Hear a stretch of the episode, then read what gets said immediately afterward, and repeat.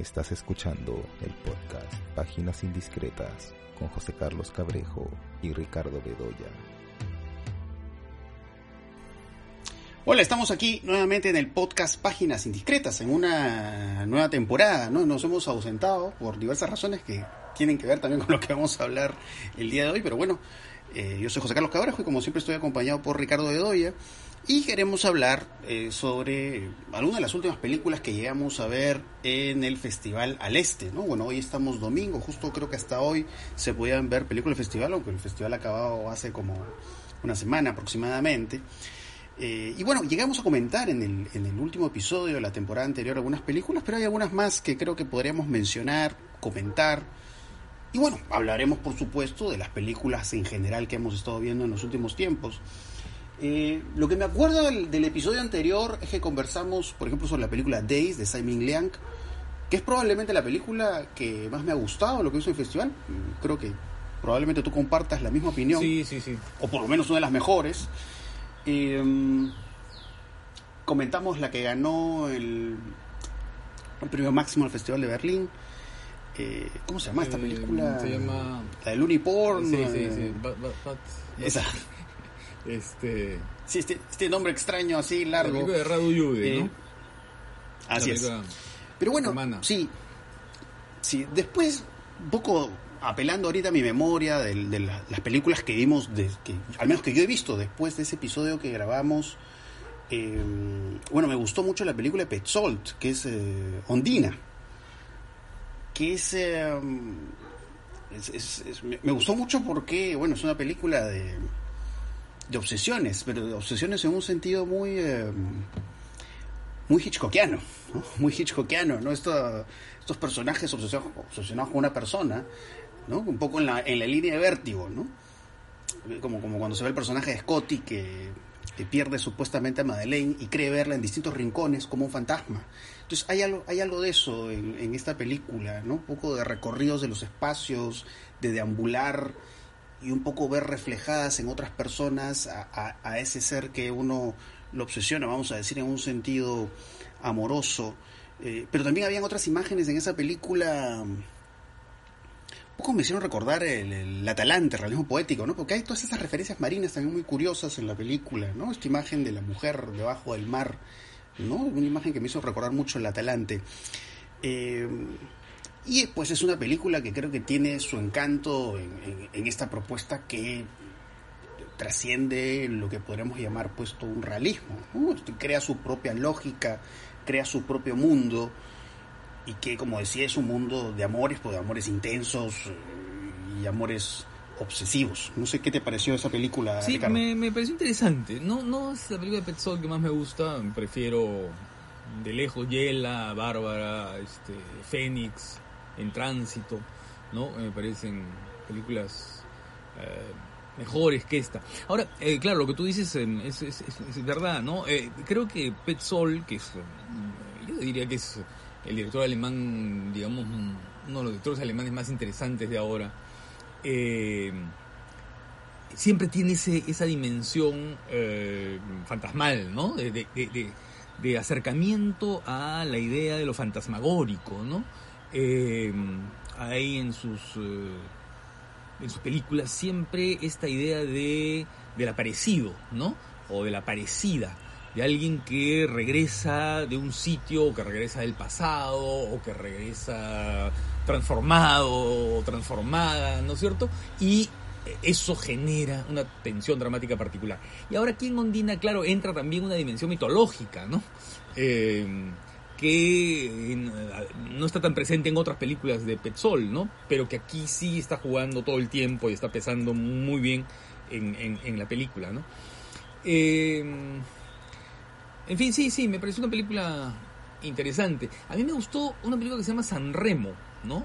Una película de Eslovenia, ítalo-eslovena, eh, que es una película muy interesante, una película de observación sobre la vejez, ¿no? Eh, sobre las relaciones que se pueden crear en un ambiente cerrado y en, la vejez, ¿no? Me pareció mmm, de lo mejor. Luego vi también un nuevo turno, eh, una película checa eh, que, se acerca mucho a, a digamos, en estilo y en propuesta y en visión a algunas películas de los hermanos Dardenne, pero por supuesto sin tener la densidad ni, ni la fuerza que tienen las películas Dardenne, ¿no? Una película que habla sobre eso, la, la realidad laboral, ¿no es cierto? El desempleo, el estar fuera del sistema, del sistema de trabajo y del sistema laboral. Y es una película que tiene un tono y un acento documental, que, la, que es lo que la hace más interesante, digamos, ¿no? Esas son las películas que me parecieron eh, las más interesantes en, en la competencia, ¿no? Pero sin duda Días de Simon Liang me pareció la mejor película de lejos de, de, esta edición del festival. Luego vi los cortos, ¿no? Vi bastantes cortos, pero emergente, pero también los cortos experimentales, ¿no? Y, en fin, ahí mmm, vi dos cortos que me parecieron interesantes. Copyleft de Felipe Esparza, ¿no? Eh, y vi un corto de animación que se llama Ficción con X, que creo que so, eh, son los mejores que vi. Eh, ficción, que es un corto de animación eh, muy influido por Jan Svanmeier, ¿no? Por las técnicas y por la estética de Jan Svanmeier, por esa especie de mezcla de surrealismo con absurdo y crueldad, ¿no? Pero muy bien trabajada, ¿no? Es una película dirigida por Sebastián Quispe Robles. Y en el caso de la película de Felipe Esparza, eh, es eh, interesante, es una película que, una película experimental, muy claramente experimental, que va trabajando con eh, imágenes tomadas de cámaras de vigilancia, ¿no? Eh, y va mezclando un poco lo que es eh, esta dimensión de estamos bajo la mirada de todos, pero no solamente los seres humanos, ¿no? Sino también eh, los objetos, los espacios, los, animales, eh, en fin, es, es, es, una reflexión sobre eso, sobre el estar, eh, ¿no? Observado, ¿no? En fin, es una película interesantísima. Eh, eso me parece que es eh, de lo mejor que vi, ¿no? Claro, también están por, por supuesto las los clásicos, ¿no? Esta ah, película, por ejemplo, Éxtasis ah, no, bueno, claro. de 1933, sí, sí, sí. pues es una película, bueno, no, no, sé si quienes escuchan la hayan logrado ver en el festival, pero en todo caso, si no la han visto, véanla, que me parece una película fantástica, digamos, en su trabajo del, del deseo, del erotismo, eh, que, que se siente mucho, digamos, en, en, esta forma muy singular de representar el cuerpo, las manos, fragmentos del cuerpo. Sí. Eh, y, y, un poco todo este uso de la simbología, ¿no? Que tiene que ver con lo sexual, las perlas que caen, los caballos y ese tipo de cosas. Eh, y bueno, esta, esta versión de Éxtasis que pasaron en el este, pues hicieron una musicalización especial para la película. Eh, sé que hay una versión en YouTube de la película, imagino que es con, con otra musicalización, por supuesto. Eh, pero en todo caso, bueno, sea, en YouTube o donde fuera, si no la han visto pueden verla pues yo creo que es, una, es, es un título claro. indispensable. Hay esta otra película que también me gustó, eh, que es eh, No existen 36 maneras de mostrar cómo ah, un hombre sí, se claro, sube a un caballo. Claro, también, claro, es una de mis preferidas. eh, sí, ¿no? Porque... Um, Claro, porque claro, se acerca este cineasta Raoul Walsh, ¿no? A propósito de esta frase que además, claro, hay, hay como dos partes pues en la película. La primera en la que, claro, justamente empieza mostrando todas las veces en que en el cine de Walsh se sube un caballo o se baja un caballo, pero un poco también eh, la forma en que Walsh va mostrando otra clase de, de acciones que se van repitiendo por, diversas razones en sus películas, ¿no? Personas entregando una carta, personas cruzando una puerta. Eh, cuando vi toda esa primera parte de la película dije, pues esto sería fantástico que lo hagan también con otros cineastas, un poco como de pronto hay ciertas formas o ciertas maneras de repetir ciertas acciones eh, y por supuesto llama la atención pues todo este recorrido, ¿no? Por, una filmografía tan amplia como la de Walsh. Y esta segunda parte, que más la, la parte de, averiguar la frase, ¿no? Si, si, exactamente Walsh dijo o no dijo esa frase. Y toda esta indagación, ¿no? Que se hace sobre la frase, que, que a pesar de que, claro, simplemente tenemos una pantalla negra al frente, igual termina siendo digamos, una investigación apasionante, ¿no? Entonces es también una película de las, ahorita de las primeras que se me vienen a la cabeza de lo que pude ver en, en el este. Esa película es especialmente interesante, ¿no? Porque, claro, apuesta al metraje encontrado, digamos, ¿no? Eh, que es recuperar estas imágenes, eh, que son centenares de imágenes, además, porque pasan muy rápidamente, ¿no? De, películas de Walsh eh, de diferentes épocas y en algunos casos películas que se van repitiendo, ¿no? Por ejemplo, de, Band of Angels hay montones de imágenes, ¿no? Que se van repitiendo. y es una, claro, la idea de que en el cine clásico, ¿no? Eh, lo dice en algún momento, ¿no? La idea de que en el cine clásico las cosas deben ser muy funcionales y la puesta en escena absolutamente ajustada a la propuesta, a lo que se quiere mostrar y a lo que, se quiere decir, ¿no? Y claro, y la segunda parte es apasionante, ¿no? Porque la investigación eh, que emprende el realizador va hasta las fuentes mismas, ¿no? Eh, va hasta Calle du Cinema, que es donde aparentemente apareció por primera vez la frase, ¿no? Aunque no dicha de tal manera, eh, luego citada por Edgardo Kosarinsky, ¿no? Eh, y citada por otros más, ¿no?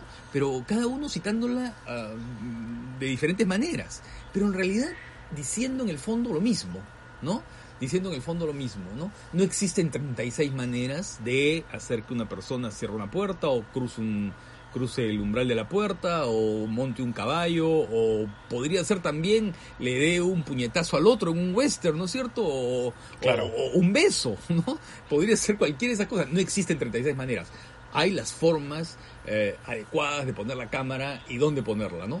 Eh, bien interesante como, como reflexión sobre lo que son el, fundamento de lo que se llama el cine clásico, ¿no? Eh, y de lo que es la noción fundamental en el cine clásico de la continuidad, ¿no? La continuidad como eh, construcción que permite el flujo de las imágenes y la racionalidad, ¿no es cierto? Y casi, eh, en fin, la dirección vectorial de, de, la historia, ¿no? Todo tiene que pasar sin que los espectadores seamos conscientes de la fábrica, de la repostería, ¿no es cierto? De todo lo que está detrás de esa construcción que crea una ilusión, pues, ¿no? La ilusión del cine clásico, ¿no? Así es. Bueno, un poco para terminar, para no olvidarme algunos títulos que quiero rescatar de lo que he podido ver. Bueno, me gustó sí, eh, esta película Cigarro de Miel. Esta, mm, mm, esta película de... Eh, la que estuvo en el, en el foco liberar la imagen, ¿no? Liberar. Camir, Camira Inus, ¿no? que es una que es hermana de, es, una hermana de Karim, ¿no es cierto? y, a veces el nombre se confunde, porque uno es Karim y el otro es Camir, y ella es Camir, ¿no? Entonces, esos los nombres se confunden. ¿Quién es quién? sí, sí. Eh, yo creo que eh, ahí lo que destaca en esta película, si hay algo muy, muy a destacar en esa película, por supuesto, es la, la actuación eh, protagónica, ¿no? Creo que ahí se sostiene parte del encanto de la película, pues que es esta chica, bueno, que vive pues en una familia, digamos, con estos valores muy tradicionales, ¿no? Y quizás un poco ese contraste con, con estas estructuras rígidas eh, en las que la protagonista hace que disfrutemos mucho un poco estas situaciones más como de relajo, ¿no? Eh, la chica deambulando en la discoteca, eh, pasándola bien por ahí con alguien. Por momentos también, por supuesto, se enfrenta a situaciones mucho más, más crudas, ¿no? Pero a pesar, digamos, en la estructura familiar en la que vive, esta estructura muy tradicional, esquemática, eh, claro, ¿no? Los padres de la chica tampoco son presentados pues como monstruos, ¿no? Digamos, el retrato de los padres es un, retrato muy, muy humano, podemos decir. Eh, y bueno, es una, es de las películas, creo que, una de las películas que yo podría agregar entre las que he disfrutado. Eh, esta otra película, Factor Humano, que también me parece una película interesante muy janequiana, ¿no? Estas películas que se parecen mucho a Escondido de Haneke, Un poco para ingresar en, estos mundos burgueses, ¿no? Y, confrontarlos a sus miedos, ¿no? Casi como si estuvieran encerrados como, no sé, pues en un lugar, ¿no? Y vienen estas amenazas exteriores, ¿no? Pero a veces es una amenaza invisible, es una amenaza incierta. Eh, sí, esas, esas películas yo podría como agregar. saltos a la seguridad burguesa, ¿no? Y, y mira a los personajes sí. como si estuvieran en una burbuja, ¿no? En una especie de campana de cristal, Sí. ¿no? Como si fuera un, un ensayo, ¿no? Científico, ¿no? Hay que mirarlos a ver cómo se mueven y les vamos poniendo a ver este estímulo, a ver qué pasa, ¿no? Cómo, cómo reaccionan, ¿no? Películas muy interesantes. Bueno, y en estos sí, la y en estos días está también el Festival de Cine Europeo, ¿no? Que hay, hay Sí. también algunas películas interesantes, ¿no? Está Lo que arde, que ya se había pasado antes, pero que es una película apasionante. Lo que arde me parece que es La, la del Axe, Sí, creo, la. Axe, claro. Eh, Eh, luego está Nuestras Luchas, que es una película belga, ¿no? Que también es eh, interesante. Eh, y luego La Audición, ¿no? Una película alemana donde que tiene la actuación de Nina Hoss, que es una actriz que, que- que ha trabajado mucho con, con Petzol, ¿no? Y que ella está formidable, ¿no? Y un poco está, todo el peso de la película está sobre ella, ¿no? En esta película de La Audición. Y que también tiene un aire a las películas de Haneke, ¿no? En este caso a la profesora de piano, ¿no? Esta, estos personajes obsesivos, ¿no? Eh, y muy conflictivos. Pero en fin, aquí no se puede decir mucho porque ah, claro. aquí podemos hacer perder la sorpresa. Entonces, Sí, eh, que- Muy- muy- muy interesante lo que menciona Haneke, ¿no? Porque mira, lo hemos mencionado en dos oportunidades y creo que es de estos cineastas que, que uno siente que ya están empezando a dejar marcas importantes, ¿no? En el, en el cine que se hace en la, en la actualidad. ¿no? Sí, yo, eh, yo diría que no, eh, yo diría que son marcas que... Ahí voy a ser un poco... ah, de- a veces siento que son demasiado teóricas las películas que se... ¿no? Inspiradas por Haneke. Siento que son eh, demasiado cerebrales. Y siento que... eh, ¿Sabes qué? Em, a ver, como... Eso es un poco lo que mm, te decía antes, ¿no? Em, siento que son películas como que están pensadas para observar a los personajes caer, ¿no? A los personajes desfallecer, a los personajes eh, mostrarlos en el- sus lados más débiles y en sus lados más, a veces, eh, no sé, aquellos que te pueden causar mayor rechazo por ellos, ¿no? Entonces, a mí hay, hay un lado eh, muy cerebral y muy teórico que me distancia un poquito de esas películas. Pero claro, lo que pasa es que Haneke es un cineasta que tiene pues, recursos formidables, ¿no? Entonces, claro, es, Claro. de otro vuelo, ¿no? Pero a veces las películas, este, así Sí. las, ¿no? Los epígonos de, de, de Haneke no me resultan muy simpáticos. Sí, claro. Y Haneke, Haneke, pues, o sea, uno ve películas como Escondido, Claro, Profesor Pillano, pues, son películas nivel, tan claro, poderosas. Claro, claro, cogen recursos de ahí, pero hay, claro, hay, hay una hay una profe- profundidad y hay una complejidad en los, en los personajes y sus conflictos eh, internos. Además, pues, estas formas muy inteligentes también que tiene Haneke muchas veces de, bueno, sobre todo en escondido, ¿no? Que al final, claro, como un poco en escondido, en Funny Games, que claro, ¿no? Un poco entra este, este mundo burgués, pero a la vez termina siendo una reflexión compleja sobre el propio lenguaje, ¿no? Sobre nuestra relación con, con, con lo, con lo audiovisual, sobre lo, lo que es y no es. Eh, o nuestra complicidad, nuestra complicidad con la violencia de pronto. Entonces hay, hay como muchas capas, ¿no? En- en- al menos en las grandes películas de Haneke, y bueno, eso ya es más difícil de, de Lo que copiar. pasa es que Haneke, claro, la puesta en escena, la puesta en escena te fascina, ¿no? Y de pronto, en determinado momento, te hace consciente de que esa fascinación es una construcción perversa, ¿no? Y que tú estás teniendo una mirada perversa, que te has convertido prácticamente en un sádico, ¿no? Y que en realidad el cine te está, te está construyendo, ¿no? Eh, que la película te está construyendo como espectador, ¿no? Y que te, y de pronto, claro, te, te lo echa en cara. Y eso es lo que pasa en Funny Games, por ejemplo, o incluso en Escondido, ¿no? en la que, eh, no sé, pues cuando sientes que en Funny Games de pronto a uno de esos mm, psicópatas le cae un balazo, ¿no es cierto?, lo destroza, sientes un poco la misma complacencia que tiene, ¿no? Cuando Bruce Willis agarra y termina con todos los malvados que han secuestrado a su mujer y a su hija en, en- en- en- o en, la serie Duro Matar, o cuando sientes lo mismo que, que- que, ¿no es cierto?, cuando ven esa película Lion Neeson, eh, destroza a todos los villanos, ¿no? Y, y- y- Claro. y inmediatamente, ¡pum!, lo que hace Haneke es decirte, ah, no, mira, mira, tú, ciudadano pacífico, ¿no? Tú, este, ¿no? ¿No? Mira, mira, mira las fantasías que estás teniendo, ¿no? Eres tan, Claro, eres tan ¿no? sangriento como cualquiera, ¿no? Claro, pues sí, Funny Games es fantástico cómo trabaja eso, ¿no? Cuando el, el- uno de los psicópatas, pues, rompe la cuarta pared, mira la cámara y guiña el ojo, ¿no? Como diciendo, ah, ¿no? Sí. estás conmigo en esto, ¿no? Estás, estás siendo cómplice de este crimen que yo estoy cometiendo, ¿no? O el juego este, retroceder las imágenes, ¿no? Con el control remoto en Funny Games, como para decir, pero bueno, la violencia tiene que continuar y es lo que tú quieres ver. Eh, y son pues esos detalles que son pues realmente pues deliciosos. en este, claro, la puesta en escena. ¿no es cierto? Esa es la capacidad que tiene para construir la película a partir de los- las herramientas que tiene. Pero a veces los seguidores, ¿no? Eh, ay, ese es el asunto que ahí, por ahí es que fallan, ¿no? Pueden tener los conceptos, pueden tener las ideas, pero a veces la habilidad en la puesta en escena es lo que resulta más débil, ¿no? Sí, pues. Eh, y Ricardo, bueno, todo este tiempo que no hemos podido conversar, no sé qué has estado haciendo, qué has estado viendo. Bueno, eh, esto como tú, antes de la grabación estuvimos conversando, tú estuviste preparando un artículo, ¿no? Y yo estoy preparando un libro bastante grande. Yo lo que he estado viendo es revisando cosas para el libro, básicamente. He estado viendo, por ejemplo, me he visto casi toda la filmografía, más no, eso es una exageración, de Kiyoshi Kurosawa. He estado revisando películas de Koreeda, ¿no? Eh, en fin, he estado viendo películas, eh, pero claro, he visto también algunas cosas eh, recientes. A ver, eh, a ver, ¿Es un libro, es un libro sobre lo sobre cine asiático o eh, no, no, no, o no, más no, amplio? No, no es un libro sobre cine asiático. Coincidieron, estoy en la, en- estoy en la K, estoy en la letra K. Entonces coincidieron, ¿no?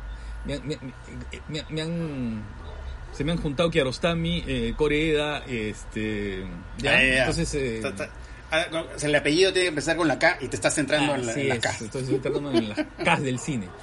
Eh, no, no, no. Es, lo que pasa es que, a ver, publiqué un libro sobre el cine peruano en tiempos digitales, luego un cine sobre el cine latinoamericano o en el siglo XXI, y ahora eh, me he metido en camisa de once varas porque estoy preparando un, uno sobre el cine, sobre el cine internacional, ¿no? En Ya. el siglo XXI, ¿no? Eh, y claro, es, in- es inmenso, es, es- es inabarcable, ¿no? Eh, y entonces, claro, lo voy a hacer a partir de una selección, ¿no? Una selección. Pero la única forma de ordenarlo es por orden alfabético, ¿no? De cineastas. Eh, por ahora, en fin, esa es la estructura que tengo, pero puede que varíe más adelante, ¿no? Entonces, eh, eso me obliga a revisar eh, o ver por primera vez algunas películas que no había visto de estos cineastas, ¿no? De algún de- Claro. entonces imagínate, son de la A a la Z, o sea que tengo tengo mucho, pero estoy en la K. Estoy en la K. Ah, bueno, ya, sabes, ya has avanzado.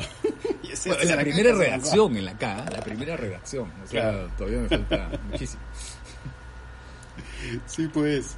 Eh, bueno, yo igual, sí, en efecto, habíamos conversado antes de, de grabar el episodio.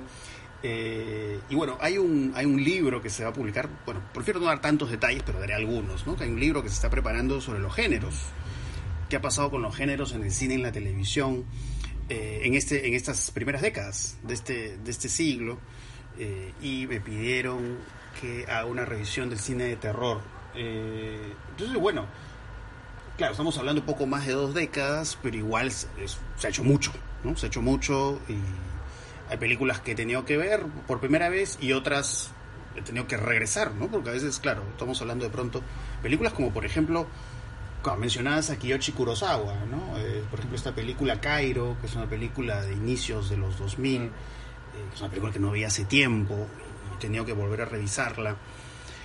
Eh, entonces, claro, pasa eso, ¿no? Que a veces ya la memoria falla y te acuerdas un poco las imágenes más poderosas, pero bueno, ya cuando tienes que hacer artículos o libros de este tipo, es como tienes que volver, sí, Sí, o sí. sí, no. Pero bueno, yo, yo claro, entre otras cosas, por supuesto, revisé sus, sus películas de terror, ¿no? Al- alguna incluso se llegó a estrenar en Lima, me acuerdo. ¿Te acuerdas? Sí, claro, película? lo fa- Creo que se llama Los, Fanta- Los Fantasmas Claro, Nunca claro, Olvidan, sí, es una película del año 2006. ¿no?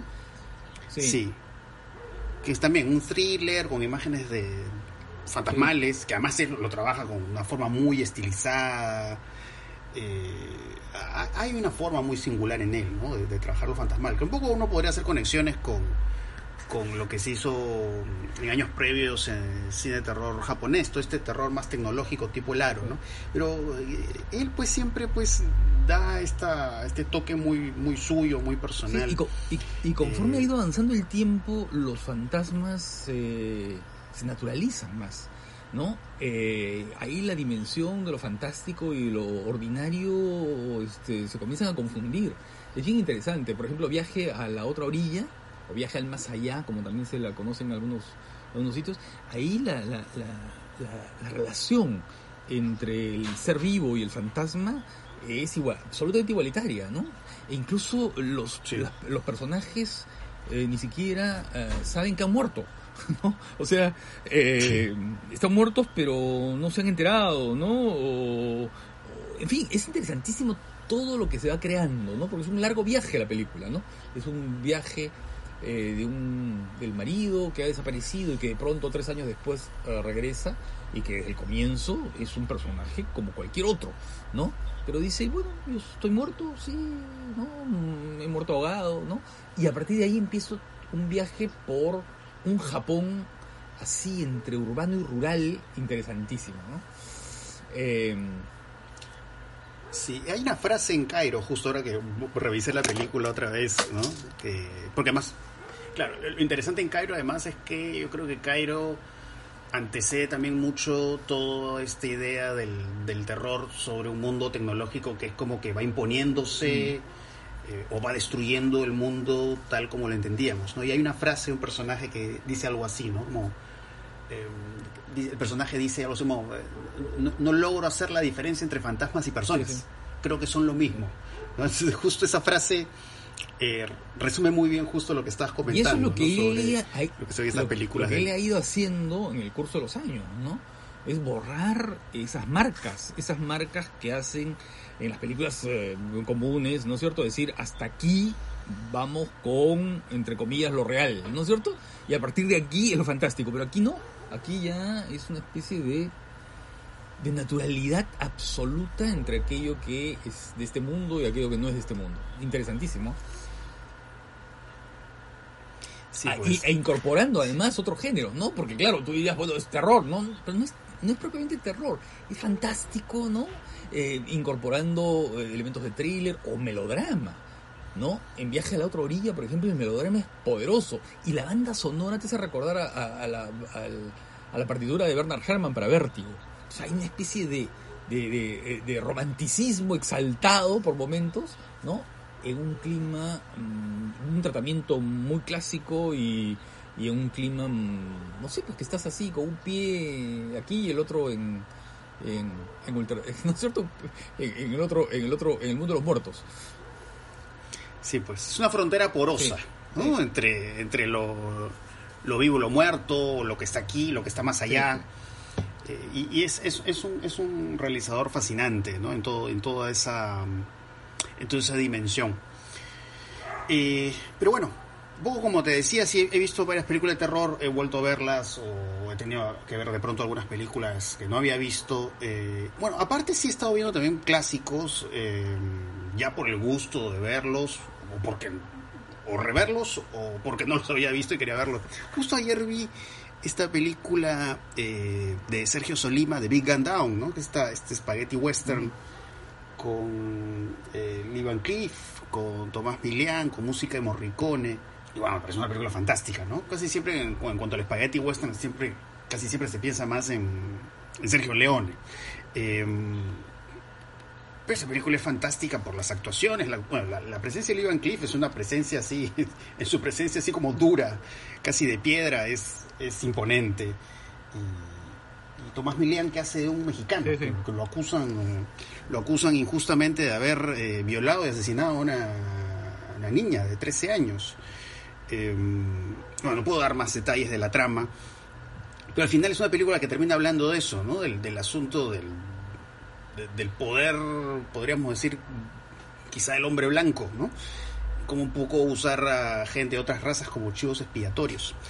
Eh, pero la narración de la película, la forma que está contada, ¿no? el contraste entre los personajes de Emilian y Lee Van Cleef, la música de Morricone, que es increíble, ¿no? Es- a- a- digamos, a veces me pasa también con Morricone, habíamos hablado de Morricone en otra oportunidad, pero a veces uno se topa también, me topo a veces con los soundtracks de Morricone y, y a veces son el motivo también para ver películas. ¿no? Pero es una película que yo hace tiempo que quería ver y bueno, Yo- por fin me di el gusto de Yo tengo un recuerdo vago de esa película, no, no la tengo muy fresca.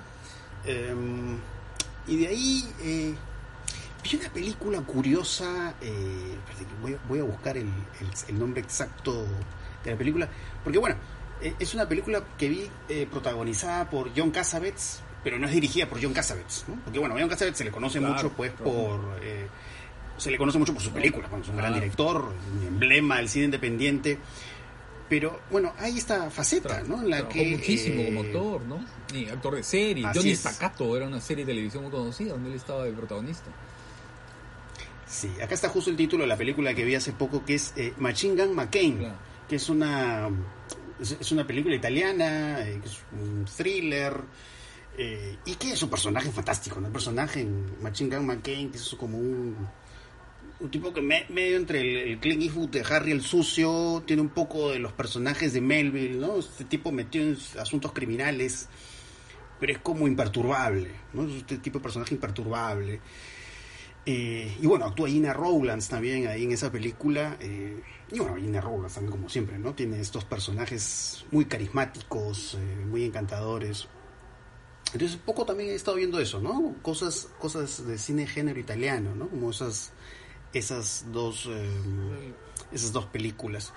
Eh, de, de Netflix no he visto mucho. Vi, vi hace poco esta película, no sé si la viste, La apariencia de las cosas, creo que es el nombre. eh, que me parece malísima. No sé si la viste, Eh, pero. No, no, no lo he visto. Pero es también es como una película de terror, de fantasmas, Sí, sí, sí, sí, sí. eh, que, que, bueno, de- debe ser uno de los peores finales de una película eh, de este tipo que he visto en, en años, ¿no? Es una película que desemboca en unos mensajes eh, totalmente pues esquemáticos, maniqueos. Eh, a pesar que, bueno, la narración en sí no es que sea mala, ¿no? Pero me- sorprende, digamos, el, la orientación hacia el ridículo que tiene al final de la película. Yo sugeriría que la vean solamente por ver qué, qué cosa es lo que pasa al final, o digamos, cómo se puede ser capaz ¿no? de arruinar una película de esa manera. Eh, y en realidad tenía curiosidad de verla por eso, ¿no? porque me decían que era tan mala que, bueno, a ver, a ver qué tan mala realmente sí. Es, es, es un final eh, desastroso. Pero eh, hay cosas ahí en Netflix que no he podido ver, pero quiero verlo. Eh, por ejemplo, la película Oxígeno, que creo que tú sí la viste, que esta Sí, película de Alexander vi, sí. este realizador sí, sí, sí, francés. sí, visto, sí. Eh, Que era ¿qué famoso es? por estas películas como Alta Tensión, estas películas como thrillers de terror. Pero bueno, Oxígeno no la he visto, pero no sé qué Sí, tal. que es una película, en fin, no está mal, es una película interesante, ¿no? Eh, eh, que juega un poco a eso, pues a la idea del estar encerrado, ¿no? Eh, aparentemente, por lo que he leído, no, no es una película que, se haya hecho durante la durante el confinamiento, o en todo caso que no se concibió durante el confinamiento, pero creo que cae a pelo, ¿no? Porque eh, es eso, es el personaje aislado, ¿no? Y va confrontándose con diferentes amenazas, ¿no? Eh, y bueno, sí, creo que es una película que mantiene una tensión, creo que está muy bien narrada, ¿no? Muy bien narrada, pero creo que, ¿sabes qué cosa? Eh, creo que la extensión de la película, ¿no? Se va dilatando, se va dilatando la situación y creo que al final termina perdiendo perdiendo algo de interés. Más bien me pareció eh, mucho más interesante algunas, eh, eh, por ejemplo, ¿sabes qué cosa? Luca, ¿no?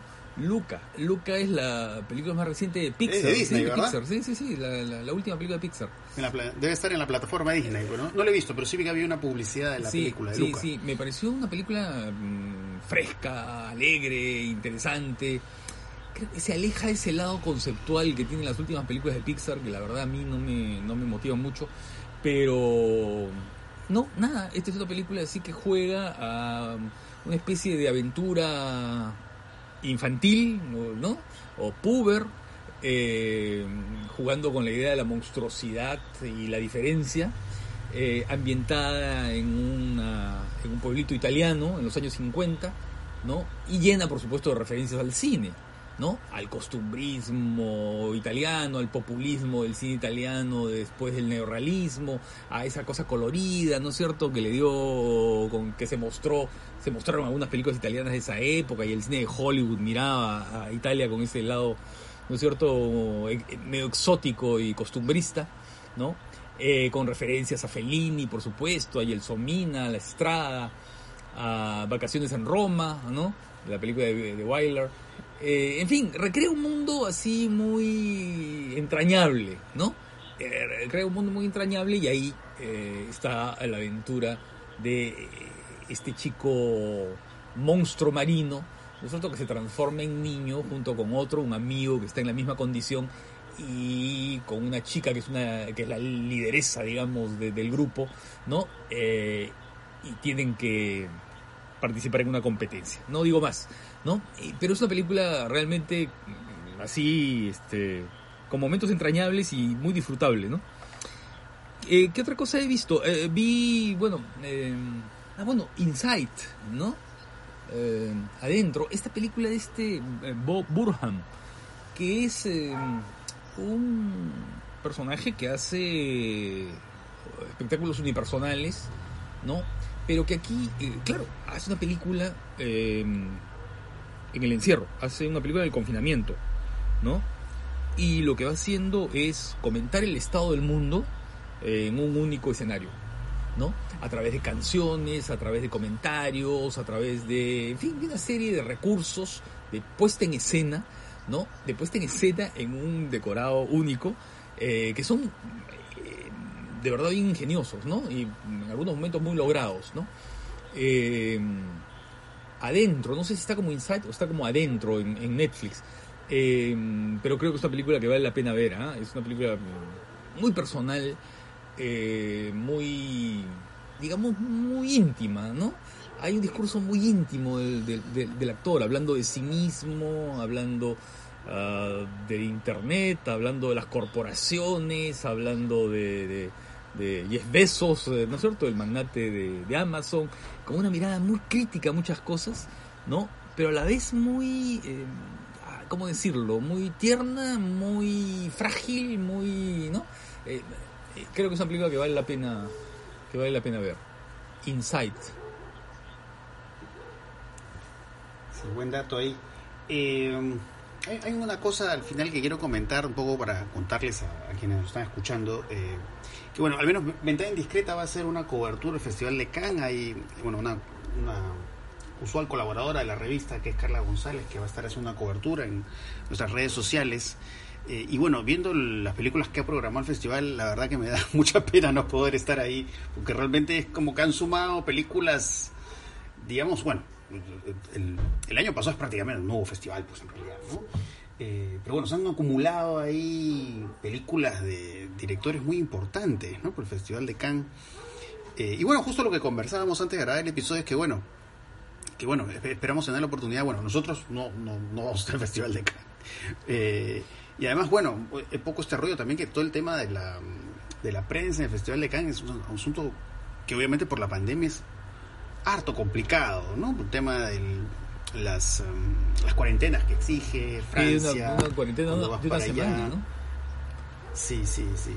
En el caso, por ejemplo, de Perú es una semana, quienes vienen de otros países puede ser hasta dos semanas, ¿no? Son como listas de países y, digamos, dependiendo del país que llegas, pues la cuarentena puede ser de una semana o puede ser de dos semanas.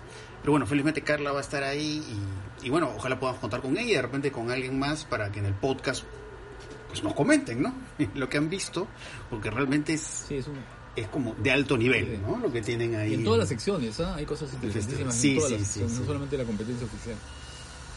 Sí, sí, la verdad que está está está, buen- buen- está buenísimo el festival, eh, pero bueno, yo creo que va a ser interesante también que bueno tengamos unos invitados que puedan conversar sobre lo que han visto y un poco ahí tenernos a la expectativa, ¿no? de, de poder ver a futuro estas estas películas, ¿no? Eso yo creo que eso ser muy interesante y bueno ya no falta mucho para ya lo que se viene acá, bueno, se ha mencionado el Festival de Cine Europeo, pero ya dentro de poco, ¿no? Ya dentro de no mucho, digamos, ya viene el Festival de Lima también. ¿no? Así que ahí haremos, por supuesto, la, la cobertura que corresponde.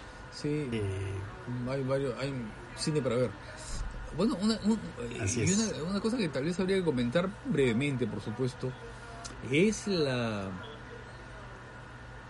son los comunicados que ha ido sacando las, y en fin las, las, las declaraciones que han ido sacando los exhibidores cinematográficos, ¿no? Eh, Ah, que en buena cuenta, Sí, que en buena cuenta lo que dicen es que no van a reabrir los cines hasta que no puedan vender canchita, ¿no? Eso a mí, la verdad, Claro. me, me, me- me resulta me resulta difícil de, bueno, fácil de entender en realidad, pero difícil de aceptar. Claro, porque es un modo, es un, es un modo de Sí, negocio, sí, ¿no? Que sí. uno, pero claro, difícil de a aceptar. uno no le gusta, pero Así es. es como que, bueno, ellos han concebido así, digamos, eh, la, experiencia cinematográfica en la sala. Mira, yo desde que Claro. tengo uso de, de razón voy al cine, ¿no? Y desde esa época eh, siempre los cines han vendido canchita, siempre. No es verdad como dicen por ahí que este, en algunas épocas no, que no, no, no, no, siempre vendían canchita. Lo que pasa es que no las vendían en balde, ¿no es cierto? Eran, eran bolsas de, de papel eh, pequeña y la gente compraba la canchita que te costaba, no sé, en- estoy hablando, costaría el equivalente pues a, a 50 centavos o un sol, no sé, de ahora, ¿no? Eh, entonces no es verdad que la canchita aparece con las multisalas, eso no es cierto. O sea, cualquier persona que, Claro. que, que, que haya, al cine, ha ido al cine en los años 70, 60 o 80 siempre se encontró con canchita, ¿no? El problema es claro, es que eh, ese modelo de negocio lo que ha hecho es convertir a los cines en prácticamente bares, ¿no? En restaurantes, en, en- en- ¿no es cierto? Claro. En, en lugares donde se expende comida que, eh, en fin, no- yo no, estoy juzgando eso, ¿no? No estoy juzgando la- la- el derecho de la gente de comer en el cine, ¿eh? eso me parece perfectamente natural y aceptable, pero lo que no me parece es que eh, los cines eh, tengan a las películas como productos subsidiarios, ¿no? El cine es para ver películas. El cine, el negocio de los cines, y supongo que así lo dice el- sus escrituras de constitución, su negocio es exhibir películas, ¿no? Entonces, la verdad es que em, condicionar la apertura de las salas a la venta de canchita me choca, ¿no? Más aún cuando en otros países de América Latina eh, los cines están abiertos, ¿no? Los cines ya están funcionando, por supuesto, con, eh, con cuotas de, de asistencia y demás, pero están funcionando. Hace un tiempo leí un artículo mm, interesante, no recuerdo dónde ni en qué periódico, pero lo leí eh, en alguna revista o periódico chileno, donde hablaban del caso de, del cinearte Normandí en Santiago de Chile. ¿No? Que fue un momento en el que también se planteó este asunto en Chile, ¿no? Y lo que decían era que el cinearte Normandí eh, abría normalmente cuando otros cines no querían abrir porque no vendían canchita, ¿no? Este, y era porque, claro, el cinearte Normandí había construido su negocio a partir de la película misma y de la diversidad de películas. Entonces, claro, la diversidad hace que el público acuda a ver una u otra y u otra película, ¿no es cierto? En cambio, lo que lo que estamos viendo en los últimos años es esa concentración, ¿no es cierto?, de las salas de 300 pantallas, 400 pantallas, no sé cuántas pantallas, dando lo mismo, ¿no? Eh, y entonces, claro, esa diversidad impide que exista un flujo de público diverso que lo que le interesa y genera el ingreso para el cine es justamente la película y no la canchita, ¿no? Entonces, este, ahí está el problema. Creo que hay un problema de, no sé, ahora le llaman eh, modelo de negocio, ¿no? Pero, pero en realidad es un, es un modelo de negocio que eh, creo que está postergando aquello que debería ser lo principal en ese negocio. Sí, pues, eh, porque claro, ¿no? Va- vamos a ver qué, qué va pasando en general con las salas también, claro, con este aspecto muy importante que tú mencionas, que es claro, el tipo de películas que pasan, ¿no? Porque, digamos, antes, antes de todo esto, de esta problemática de la pandemia, claro, lo que hemos visto es básicamente, pues, las salas de cine concentradas con unas cuantas películas, ¿no? Que son las películas llamadas comerciales, los blo- blockbusters y ese tipo de cosas, ¿no? Eh, y, y habría que ver también en paralelo qué pasa con ese otro cine. ¿no? Este, va a quedar ahí principalmente ligado a lo que se ve en plataformas de streaming, tipo Netflix, tipo Prime. Eh, y digamos, eso haría que eh, finalmente las salas de cine se cierran aún más ¿no? en, cierto tipo de eh, películas. Y por otro lado también, bueno, por supuesto que hay, hay películas que me hubiera encantado verlas en pantalla grande, pues obviamente por razones obvias no se ha podido. Películas como Tenet, por ejemplo, que tienen un sentido pues de, de, lo espectacular, pero trabajado de una forma pues mucho más más eh, original. Entonces, bueno, creo que dadas las condiciones y las circunstancias, pues yo creo que es una gran oportunidad para que, bueno, eh, se reinventen las salas de cine ¿no? Y, no haya pues esta esta mm, dependencia vamos a decir el asunto pues de la canchita, de la gaseosa, ¿no? Un poco poder reenfocar las cosas porque obviamente ya esto nos, nos pone ante una situación preocupante es que las salas puedan puedan desaparecer, ¿no? Es una situación crítica, pero eh, yo creo que tienen que verse las cosas desde otros ángulos y otras posibilidades. Sí, pues, muy bien. Y bueno, creo que ya hemos hablado de varios temas eh, de mucho interés eh, y espero que les, les haya gustado este episodio y bueno, ya nos estaremos escuchando en una muy pronta oportunidad. Chao.